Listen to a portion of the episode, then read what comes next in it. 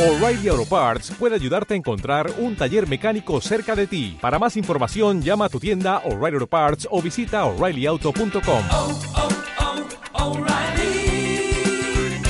oh, Parts. Bienvenidos a Cuentos Mágicos, cuento número 67, Simbad el Marino.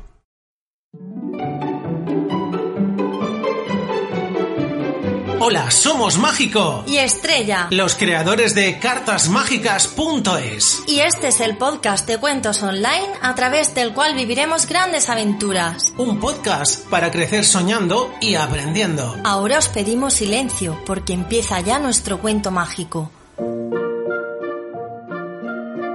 Simbad el Marino.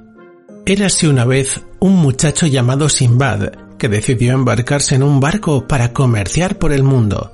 Un día el viento dejó de soplar y el barco se paró muy cerca de una isla. Simbad y otros tripulantes del barco decidieron ir a visitar la isla. Estando en ella, tuvieron hambre, así que encendieron una hoguera para asar carne.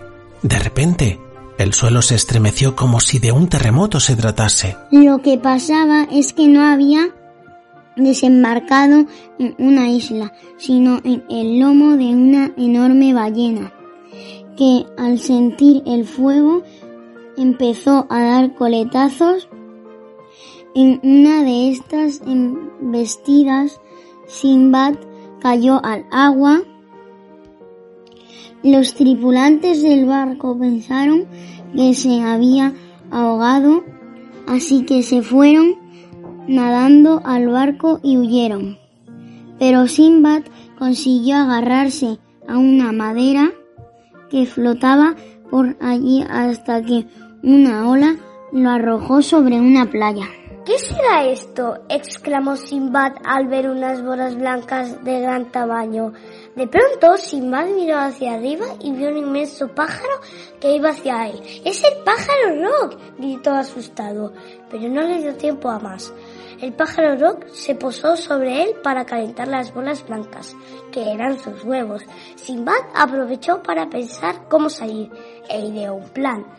Enrollaré mi turbante a la pata del pájaro Rock para que me lleve volando por la mañana, pensó Sinbad. Y así fue. Al amanecer, el pájaro se echó a volar, llevándose a Sinbad con él hasta otro lugar en el que se posó. Sinbad descubrió que estaba en un profundo valle rodeado de montañas tan altas que era imposible escalarlas. Cuando se sentó a descansar y apenas a pensar en la falda de una de las montañas descubrió que estaba rodeado de serpientes. Qué mala suerte, dijo Simbad consigo escapar de un problema para meterme en otro peor. Entonces Simbad se dio cuenta de que aquel misterio misterioso valle también estaba lleno de preciosos diamantes. Aquí estoy, rodeado de la mayor fortuna del mundo y condenado a no salir jamás, se lamentó Simbad. Sin embargo, por si acaso, Simbad llenó un saquito de cuero que llevaba encima con diamantes. Mientras metía los diamantes en la bolsa, tuvo una idea. Mataré a una serpiente y me ataré a ella con el turbante. Luego esperaré a que venga el pájaro roca a comérsela. Entonces me iré con él. Y así ocurrió. Durante el viaje, el pájaro Rock sobrevoló el mar. Simbad divisó un enorme barco navegando sobre las aguas azules.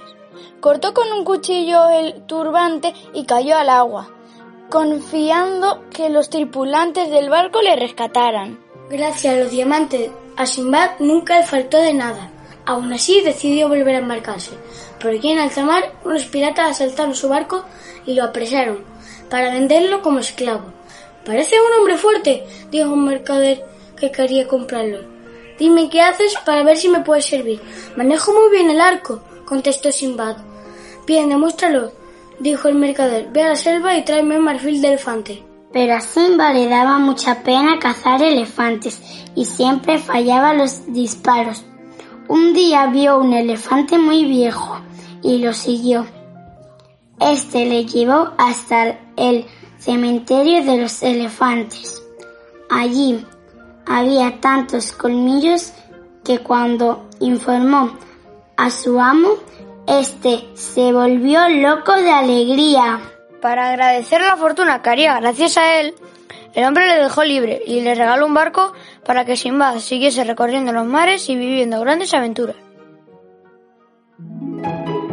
Y colorín colorado, este cuento mágico se ha terminado. ¿Qué os ha parecido el cuento de hoy? Si os ha gustado, os agradeceremos mucho que nos deis una valoración de 5 estrellas en iTunes o un me gusta en iVoox. También nos gustará leer vuestros comentarios. Además, nos podéis proponer un cuento para el podcast. Os esperamos en nuestra web cartasmágicas.es y en Facebook e Instagram, donde seguiremos compartiendo las cosas que más os gustan. Hasta el próximo capítulo de Cuentos Mágicos. Que la magia os acompañe.